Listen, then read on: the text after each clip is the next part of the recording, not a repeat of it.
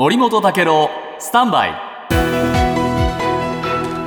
長官読み比べです。今日日本経済新聞ですけれども、えー、OPEC とそれからロシアなど非加盟の主要産油国で作る OPEC プラス。ここが日産200万バレルの大幅減産を決めました。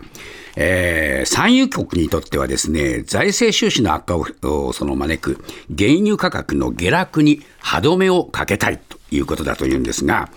えー、ここへ来て大幅な減産に踏み切ったのはですね、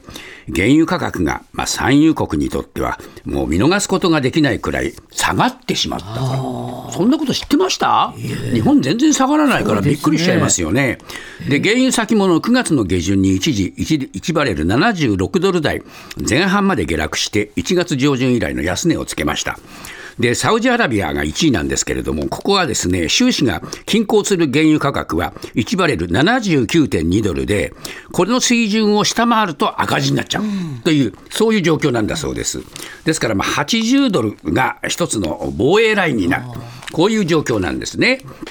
じゃあなんで日本はそんなに下落してるのに、これ、えー、安くならなかったか。はい日本は急速に進んだ円安でですね、原油の調達コストが下がらないことからガソリン高はそのまま続いちゃっているということです。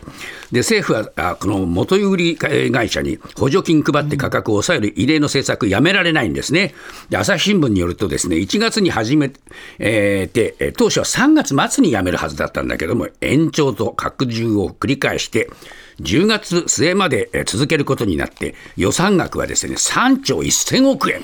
えーまあ、これでさらに産油国が減産で価格が再び上がると、えー、出口には迎えられなくなるどころか、また高止まり、さらには高くなるっていうことだってあるかもしれないということで、しばらくは辛い状況続くようですよ。